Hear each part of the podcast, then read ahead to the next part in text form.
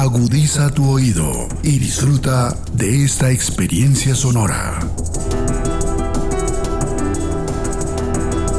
Este es un podcast Radio Unal.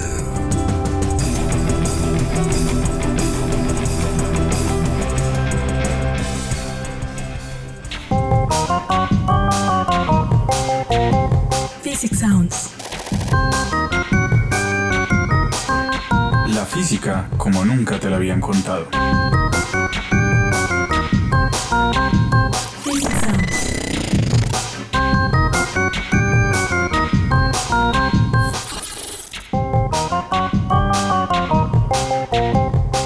Hola a todos y todas, bienvenidos a nuestro primer programa de Physics Sounds. Somos Lina y Jefferson y el día de hoy hablaremos de la física en la cultura pop, más específicamente sobre viajes en el tiempo.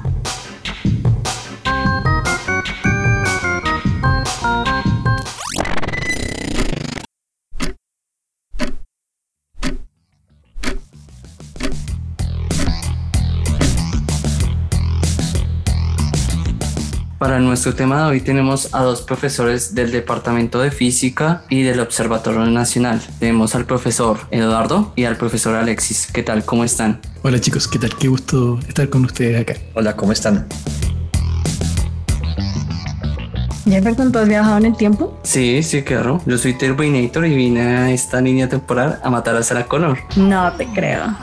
¿De dónde entonces viene esta idea de, de viajar en el tiempo? ¿De dónde nace? ¿De dónde proviene? Pues la idea de viajar en el tiempo en realidad eh, tiene sus orígenes no tanto en la ciencia, sino inicialmente en la literatura. Eh, uno puede encontrar eh, referencias de viajar en el tiempo en libros tan antiguos como la Biblia o en algunas referencias, por ejemplo, de la cultura india o de la cultura china. Luego también en, en el siglo XVIII, por ejemplo, aparecen muchas referencias de viaje en el tiempo, pues con métodos un poquito extraños, nada científicos. Y luego ya en el siglo XIX y principalmente en el siglo XX es cuando aparece la idea en la ciencia ficción. Así que si uno se pregunta de dónde viene la idea de viajar en el tiempo, uno tiene que mirar inicialmente la ciencia ficción. Luego eh, la idea aparece en la ciencia y comienza digamos, a tener unas ideas más aterrizadas, tal vez unas ideas de repente de qué podría pasar y qué problemas podría conllevar estos viajes en el tiempo. O sea, estas teorías no son totalmente científicas las que nos muestran En la literatura la literatura o en la ciencia ficción. Inicialmente no,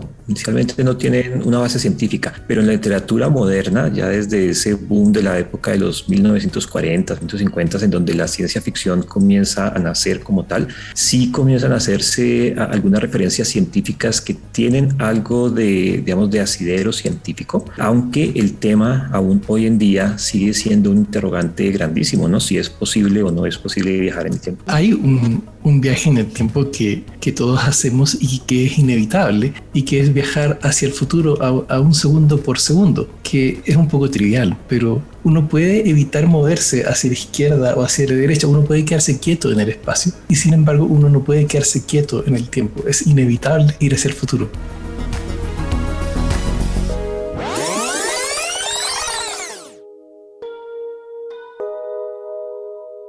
Wow, pero entonces es complicado, ¿no? O sea, que define nuestro presente, El que es el pasado. el futuro. Entonces, ¿por qué solo nos movemos hacia adelante y no atrás en sí que es el tiempo? ¿Cómo, cómo podemos definir entonces ese tiempo? Pues el tiempo es complicado de definir. Hay un cierto sentido histórico en que el tiempo está asociado a los cambios. Es decir, si yo pongo una cámara acá grabando un video de esta habitación donde yo estoy, en el momento donde no hay nadie, a lo mejor ustedes no pueden decir si esto es una foto fija o es un video donde el tiempo está transcurriendo. Porque si nada cambia en este video, es muy difícil saber si el tiempo está pasando o no. Y a lo mejor tendrían que esperar un tiempo muy largo, que cambiara la iluminación de afuera, que se hiciera de noche y la habitación se oscurece. Viendo los cambios, pueden saber qué está pasando el tiempo.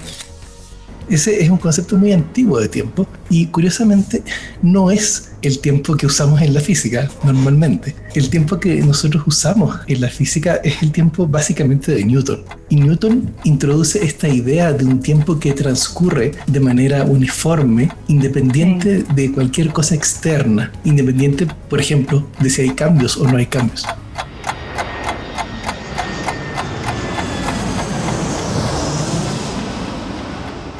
Uno va a Europa o algún otro país, pues yo tengo que atrasar o adelantar mi reloj, ¿no? En teoría yo puedo estar viajando en el tiempo unas un par de horas antes o un par de horas después. Bueno, ahí justamente tenemos una manera de medir el tiempo que es muy específica. Aquí en, en, Colombia son las 4 de la tarde, qué sé yo. Esa referencia nos permite medir el tiempo, pero está muy distante a, a esta idea del tiempo absoluto de Newton. Y claro, cuando, va, cuando viajamos a Europa hay, hay un salto temporal que es simplemente que nos cambiamos de, de, reloj. Pasamos de usar un reloj a usar un reloj distinto, pero eso no quiere decir que hayamos viajado en el tiempo realmente. Pero entonces estas ideas de Superman, donde Superman llega y vuela en contra de la vía de, de rotación de, de, la Tierra y se devuelve en el tiempo, ¿está mal? Esta idea tal vez tiene su origen en aquello que tal vez la gente del común piense que el tiempo está íntimamente ligado con la rotación de la Tierra, tal vez por su origen, por el origen de la medición del tiempo. Ese problema en la astronomía eh, eh, siempre ha estado, ¿no? Uno tiende a medir el tiempo con cosas que tengan un periodo natural, por ejemplo, el periodo día-noche, incluso el periodo de las estaciones, las fases de la luna, por ejemplo. Todo ello define unidades de medición de tiempo. Y seguramente la idea de Superman de hacer rotar la Tierra en la dirección contraria eh, hace creer a la gente que de repente eso pueda permitir viajar al pasado, precisamente. Es como tomar mi reloj y hacerlo andar hacia atrás en vez de andar hacia adelante. O sea, esa es, si esa es la imagen reloj, típica de las películas, ¿no? Uno ve que viaja en el tiempo y automáticamente es un reloj. El reloj devolviéndose. devolviéndose. Y, y es literalmente eso lo que hace Superman, es tomar este reloj, que es la Tierra, y hacerlo girar para el otro lado. Pero entonces acá hemos juntado varios conceptos, ¿no? Tenemos algunas ideas pues perceptibles del tiempo, algunas direcciones, es decir que nosotros en parte también vamos viajando un poco en el tiempo, porque en las películas se muestran máquinas que nos ayudan a viajar a través del tiempo. ¿Se necesita una máquina para poder viajar a través del tiempo?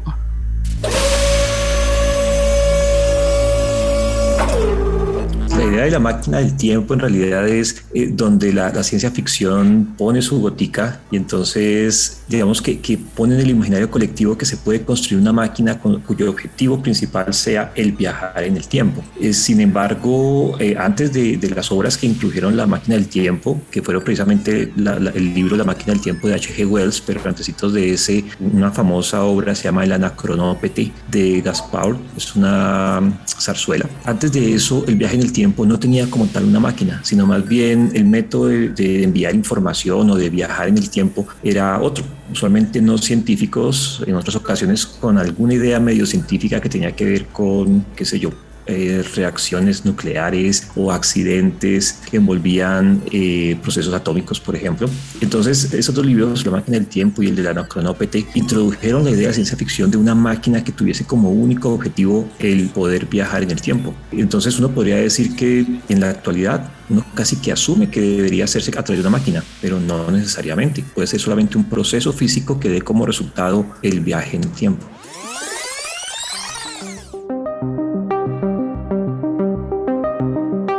Si yo te pregunto, ¿cuál es la primera referencia que se te viene a la mente cuando te digo viajar en el tiempo? ¿Cuál se te ocurre? Volver al futuro. Esa es la primera película que se me viene a la cabeza. Claro, un DeLorean. Ajá, ¿Quién no quiso un DeLorean? Ajá, ¿Quién no quiere viajar en el tiempo en un DeLorean, no?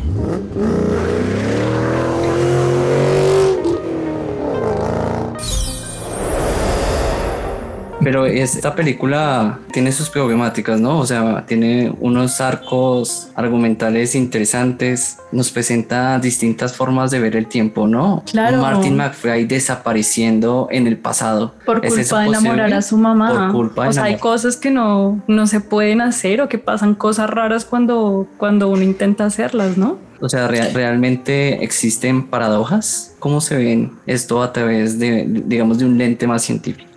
Yo diría que la mayoría de los físicos apuntarían a la existencia de estas paradojas asociadas con el viaje al pasado en particular como indicio de que es imposible hacerlo, porque si fuera posible entonces tendríamos estas paradojas. Eh, sin embargo, ahí yo, yo tuve alguna vez la oportunidad de leer una, una, referencia en donde el autor decía que la existencia de las paradojas que involucra el viajar en el tiempo, sobre todo al pasado, como dice el profesor Eduardo, no necesariamente restringe la posibilidad de viajar en el tiempo, sino que, decía el autor, nos mostraría que el universo es más complicado de lo que conocemos y que la ciencia que estamos escribiendo actualmente tiene que modificarse para dar respuesta a las aparentes paradojas. Pues eso es perfectamente posible. a lo mejor lo que nosotros vemos como una paradoja simplemente es un resultado de nuestra falta de imaginación. Y es que el universo es más raro de lo que nosotros pensamos, simplemente. Sí, pues realmente lo que conocemos es apenas la punta del iceberg en el universo, ¿no? Nos falta muchísimo por conocer qué tipo de paradojas nos puede presentar si mañana se nos ocurre viajar en el tiempo. Es que hay varias, hay varias paradojas bien interesantes. Una de las más, más conocidas y que se representa en parte en Volver al Futuro, por ejemplo, es la de eh, el abuelo, la famosa paradoja del abuelo, que consiste en, bueno, preguntarse qué pasaría si uno viaja al pasado y mata a su abuelo antes de que su propio padre haya muerto. Entonces, la paradoja que surge es que si el papá de uno no existió, pues uno tampoco existiría y si uno no existió, no puede viajar en el tiempo a matar a su abuelo. Así que entramos en un círculo vicioso, una lógica que no tiene sentido. Esa es una de las primeras, pero además de esta hay otras digamos, yo me acuerdo de un capítulo de Futurama hablando de, de, ir a matar el abuelo, que realmente Fry termina siendo su propio abuelo. Eso también termina siendo una paradoja. Esta es una aparente solución de la paradoja, pero a su vez es otra paradoja en sí, porque si uno se pregunta, bueno, desde el punto de vista de la paradoja del abuelo, el asunto quedó solucionado, en el sentido de que ya no es necesario el padre de Fry porque él mismo es abuelo. el mismo abuelo, sí, exactamente. Pero eh, entra en juego otro tipo de paradoja, por ejemplo, podría uno hablar de paradojas de tipo biológico. Ustedes saben que los cromosomas de padre y madre se combinan en partes iguales para formar al hijo. Y si uno eh, tiene cromosomas de padre y madre, pero a su vez es su propio abuelo, entonces la cuestión biológica tiene algunos inconvenientes. Y bueno, de esta forma parecerían otro tipo de paradojas, ¿no? Sí, pero esa idea de, de una lógica circular es una manera elegante de salir de la paradoja, decir que hay un, un tiempo, un, una línea temporal que se mueve circularmente, donde cada evento causa el evento posterior, pero no hay un comienzo, así como en un círculo, no hay un punto que sea el comienzo del círculo. Sí, llegamos a esto que, que, conocemos como bucles, como loops, y esto también se ven en muchísimas referencias, ¿no? Tenemos Dark, que fue una serie que impactó mucho hace, hace poquito, realmente hace un par de años. Hay también películas viejas referentes como Looper o 12 monos, que se da ese ciclo sin fin, realmente. Ahí no hay forma de salir. Es decir, que todo este, todas estas paradojas en el tiempo se ven alguna, de alguna manera como loops temporales. Estamos hablando de ciencia ficción, creo que todo es posible en la ciencia ficción. En la física de partículas uno puede interpretar una antipartícula, por ejemplo, el positrón es la antipartícula del electrón, uno puede interpretar un positrón como un electrón que viaja al pasado. Y las matemáticas le permiten a uno hacer ese truco, esa equivalencia entre ambas cosas y uno no sabe si tomársela en serio realmente o no. Es que, es que ahí es donde empieza a jugar la física de una forma rara, ¿no? Porque la misma física en últimas le da a uno la idea del viaje en el tiempo. Por ejemplo, lo que dice el profesor Eduardo es, es bien interesante y es que bajo una cierta interpretación uno podría decir que el viaje en el tiempo está involucrado en la física de las partículas elementales. Entonces, eh, si, si esa interpretación es, eh, es, correcta, digamos, entonces la física misma estaría prediciendo la posibilidad de viajar en el tiempo. Eso a mí siempre me ha fascinado, ¿no? Y en otras áreas también aparece lo mismo. En, la relatividad claramente uno también tiene incluso ejemplos eh, en ejercicios de los cursos de relatividad en donde uno ve las consecuencias de las posibilidades de viajar en el tiempo. ¿Hay alguna película, alguna serie que ustedes digan, esto se puede acercar a algo que está un poco más científicamente como soportado ese es un, problema cuando uno va al cine, porque si uno quiere disfrutar la película, casi siempre le toca a uno dejar las credenciales de, de físico, de científico en la puerta de la sala de cine, porque si no, está sufriendo todo el tiempo. Hay pocas excepciones, porque realmente la rigurosidad científica no es un criterio tan importante para un cineasta, no, no tendría por qué serlo. Las personas cuando hacen cine están buscando otras cosas, pero sin embargo, hay, hay ñoños como uno que se dedican al cine y que para ellos es importante esta rigurosidad científica y un ejemplo muy comentado es la famosa Interstellar. En Interstellar, justamente, toda la concepción de la película eh, fue hecha de, de, manera que fuera lo más rigurosamente científica posible. permitiéndose ciertas, ciertas libertades, ¿no?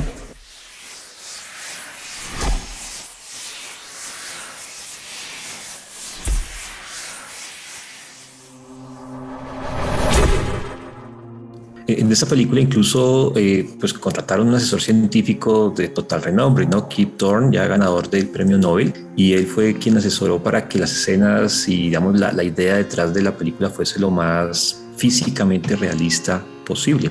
Claro, se tomaron algunas libertades en algún momento, pero es tal vez la película que mejor asesor científico ha tenido. Claro, además de esta, pues eh, a, a mí en particular me parecen muy interesantes las ideas que se presentan en series como Futurama e incluso, bueno, en algunos capítulos de Los Simpson también presentan ideas bien interesantes, no en cuanto a la realización científica del viaje en el tiempo, de cómo podría ser posible, pero sí acerca de las paradojas involucradas en esos viajes. Ah, de la misma forma, las ideas que presentan en series como Ricky Morty también son muy, ah, interesantes. Un claro ejemplo. Pues yo vi Dark y, y la disfruté mucho por lo menos en la primera temporada tenía un, cuaderno donde estaba dibujando todas las, líneas de tiempo paralelas y viendo cuando alguien pasaba de una a, la otra. Pero en la segunda y la tercera la cosa se complicó demasiado, para mi gusto por lo menos. A mí me gustaba la idea de que era solo posible viajar 33 años, creo que era al pasado y 33, al futuro, solo en, en, múltiplos de 33. Pero creo que después eso ya tampoco, tampoco se mantiene. Creo que acá, acá hablas de una idea bastante interesante de líneas temporales, ¿no? Una de las escenas de, de, Volver al Futuro interesante es la escena en la que el Doc explica que hay un momento en el pasado en el que cambia algo y que se abre una línea temporal diferente en la que ellos estaban. ¿Eso tiene soporte científico de alguna manera? Pues hay, ideas por el estilo. Eh, una cosa que pasa en la física a veces es que todos estamos de acuerdo en cuáles son las matemáticas correctas para algo, pero no estamos todos de acuerdo en cuál es la manera de interpretar esas matemáticas. Y eso pasa, por ejemplo, en mecánica cuántica, que es la teoría que, que describe el, el mundo de los átomos, de las moléculas, mundo subatómico también, hay diferentes interpretaciones de qué quieren decir las ecuaciones de la mecánica cuántica. Y una de ellas se llama la interpretación de los múltiples universos. Y la idea es que cada vez que algo puede ocurrir de dos maneras, por ejemplo, yo lanzo una moneda acá sobre, sobre este escritorio, y hay dos posibilidades, la moneda puede salir cara o sello. Entonces la idea es que cuando uno lanza la moneda se crean dos universos paralelos, uno donde la moneda cayó en cara y otro donde la moneda cayó en sello. Y eso ocurre todo el tiempo y para cada pequeña bifurcación que pueda tener el universo. Entonces esta idea crea una cantidad inimaginablemente grandes de universos paralelos, cada uno con, con su posible historia, cada uno con su línea de tiempo.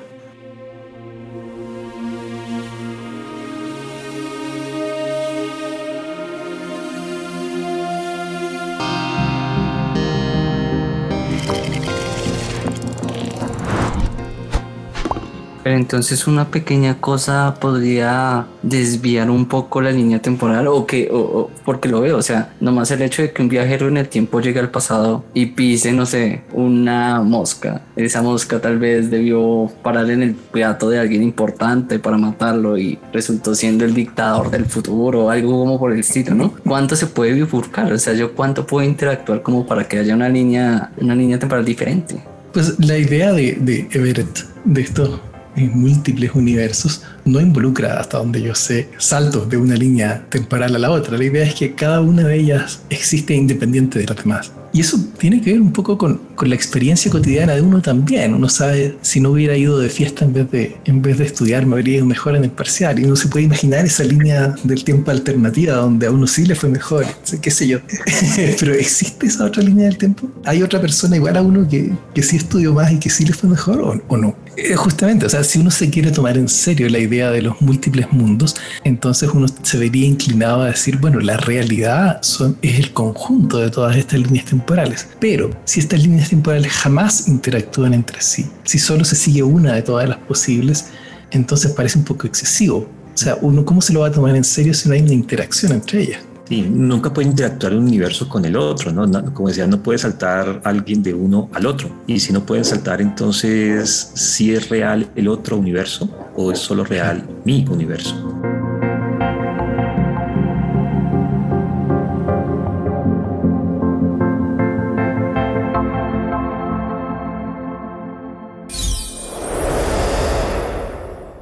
Entre estas mismas interpretaciones también me surge una duda, digamos, en la película Interestelar, cuando estaban cerca, ese planeta que estaba cerca al agujero negro, esta tareita nos va a costar 51 años del famoso meme. Una hora para ellos era muchos años terrestres estando en ese planeta, ¿no? Es una interpretación diferente también en ese mismo marco del tiempo. Eso no es interpretación, ese sí es un resultado, ¿no? Esto de la, eh, famosa paradoja de los hermanos o la paradoja de los gemelos, eh, ese no es exactamente una interpretación diferente, es más bien un resultado de, lo que uno plantea como la paradoja. Sí, es uno de los, de los resultados de la relatividad especial, esa paradoja de los gemelos, y que, que finalmente no es una paradoja, en realidad se lo plantearon a Einstein como una paradoja, pero en realidad él la pudo eh, solucionar. Eso justamente apunta a lo que conversábamos hace un momento, que esta paradoja se, se, le llama paradoja justamente porque nos parece muy chocante, nos parece inaceptable. Y sin embargo, el problema es nuestra falta de imaginación, y es que el universo es más raro de lo que nosotros creemos. Resulta que el, el tiempo newtoniano, que reinó durante tres siglos, fue reemplazado finalmente por la idea del tiempo de Einstein, donde cada observador cada persona, si ustedes quieren, tiene su propio tiempo, su propio reloj. Y los relojes de dos observadores no tienen por qué coincidir entre sí. Y hay varios motivos por los cuales estos relojes pueden empezar a, diverger. Uno de ellos, el que se trata en, la teoría de la, relatividad más simple, que es la relatividad especial. E, es más simple matemáticamente, pero no conceptualmente. En esta relatividad especial, simplemente el que hay un movimiento entre dos personas, entre dos observadores, redunda en que los relojes que ellos tienen empiezan a marchar en ritmos distintos. Eso se podría ver que el qué está pasando con el tiempo, se está expandiendo, dilatando, ¿Qué, qué está pasando en esta parte de que entonces el reloj no es el mismo. El ejemplo que, que se da siempre de dos hermanos gemelos, si tú quieres, Alice y Bob, donde Bob es muy, muy querendón, muy de, de, su casa, entonces siempre le gusta quedarse en la Tierra. En cambio, Alice es muy aventurera y le gusta salir de, de viaje y apenas puede montarse en una nave espacial lo hace, ¿no? Entonces, el día en que ambos cumplen 20 años, son hermanos gemelos, Alice parte en un viaje hacia el espacio, en una nave espacial que viaja muy rápido. Muy rápido quiere decir a una velocidad cercana a la velocidad de la luz, o que es una fracción importante de la velocidad de la luz. Entonces Alice viaja, llega a algún destino y luego vuelve a la Tierra. Y cuando vuelve a la Tierra se encuentra que Bob ha envejecido más que ella. A lo mejor Alice se fue de viaje por 10 años, entonces ahora tiene 30 cuando volvió, pero Bob a lo mejor tiene 40 o 50 o está muerto hace dos siglos. Y cuán grande sea la diferencia depende de a qué velocidad vaya Alice. Y mientras más cercana sea la velocidad de Alice a la velocidad de la luz, más dramático es este efecto de dilatación del tiempo. Y esto pues no, nos suena increíble, nos parece paradójico y sin embargo es una consecuencia sumamente bien establecida desde un punto de vista tanto teórico como experimental de la física de hace 100 años. Pero entonces igual también me resulta la misma pregunta. Acá vemos que si viajamos a velocidades parecidas a la velocidad de la luz hay un cambio en el tiempo pero ¿qué pasa cuando yo me acerco a un agujero negro? ¿No? ¿Cuál es la diferencia entre viajar cerca de la velocidad de la luz o estar cerca de un agujero negro como en la película de Interestelar? En realidad hay dos tipos de efectos. El que comenta el profesor Eduardo es el cinemático, que tiene que ver con la velocidad y que induce una diferencia en la medición de tiempos. Pero adicionalmente también existe el mismo efecto, pero relacionado con la existencia de un campo gravitacional. Entonces, la presencia de campos gravitacionales también induce una diferencia en la medición de tiempos. Así que como ilustra en la, en la película Interestelar, cuando un observador se encuentra cerca a una fuente de gravedad, pues eh, su tiempo propio, el tiempo que él mide con su reloj, es diferente al tiempo que mide un observador que se queda lejos de esa fuente de gravedad. O sea que esta sería una forma, entre comillas, legal de viajar en el tiempo. No podemos viajar nosotros como personas realmente hacia el pasado, sino hacia el futuro, en teoría. Más rápido hacia adelante. Es que, es, que en realidad ese tipo de, de efecto de dilatación temporal eh, involucra únicamente viajes hacia el futuro y eso están completamente permitidos en la ciencia. Y pues el efecto de, de mediciones diferentes de tiempo también, lo que uno dice, bueno, el tiempo es relativo, pues hace precisamente referencia a que cada observador mide su propio tiempo y esta medición puede cambiar debido a efectos cinemáticos o debido a efectos gravitacionales, pero siempre pensando hacia el futuro, nunca hacia el pasado. Esto, esto no involucra viajar al pasado. Eso es una cosa eh, increíble que a mí me gusta enfatizarle a mis estudiantes, y es que la física nos permite viajar en el tiempo, no hay ningún problema. Lo que pasa es que solamente permite viajar hacia el futuro.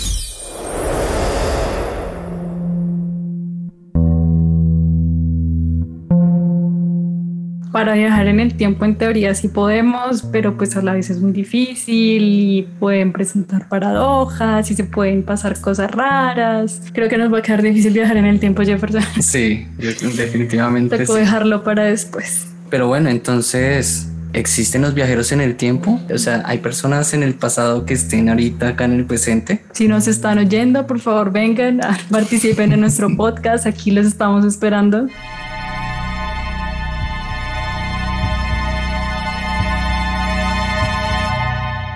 Viajeros en el tiempo, bienvenidos. No sé ustedes, profes, quieren dar unas últimas palabras acerca de, este tema para las demás personas y un poco, no sé cómo decirlo, a la imaginación también. como es un motivante para, para tal vez estudiar este tipo de cosas un poco más a fondo desde la perspectiva de la ciencia. Motivante es la palabra, me parece. Eh, mucha gente que yo conocí, por ejemplo, en la carrera de física, entró a estudiar física precisamente por esas ideas extrañas de viajar en el tiempo, de eh, agujeros de gusano, de viajar entre diferentes dimensiones o diferentes universos. Y, esto es bonito, ¿no? Porque esa, esa motivación hace que la persona estudie finalmente ciencias. Luego de repente se, digamos que se desilusiona un poco al ver que no todo es posible, pero igual la motivación es importante. Digamos lo bonito de la ciencia, esa parte especulativa que hace que la ciencia de repente avance en direcciones que uno no se esperaría.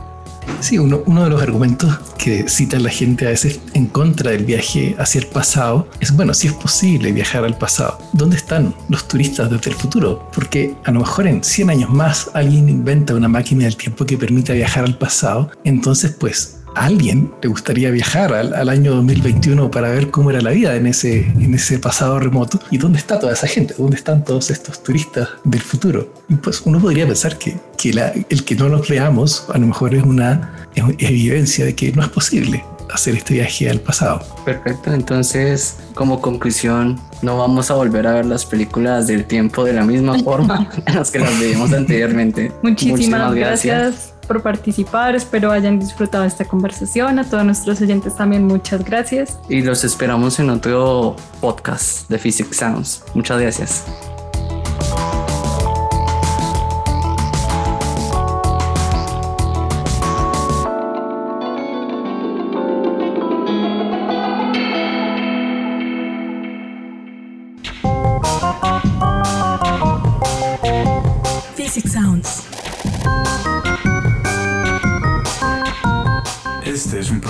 En colaboración por David Barón, Jefferson Beltrán, Santiago Moya, Laura Huertas, Lina Duque, la Dirección Nacional de Innovación Académica, el Departamento de Física, con la edición de Edgar Huasca.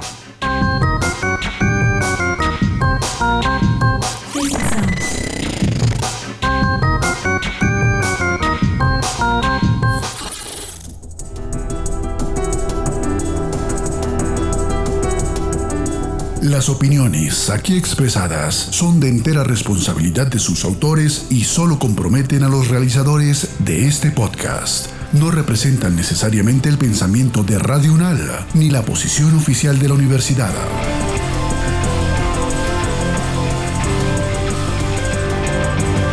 Este y otros podcasts en nuestro sitio web podcastradio.unal.edu.co. Síguenos en nuestras redes sociales. Nos encuentras como Podcast Radio UNAL, Universidad Nacional de Colombia, Proyecto Cultural, Científico y Colectivo de Nación.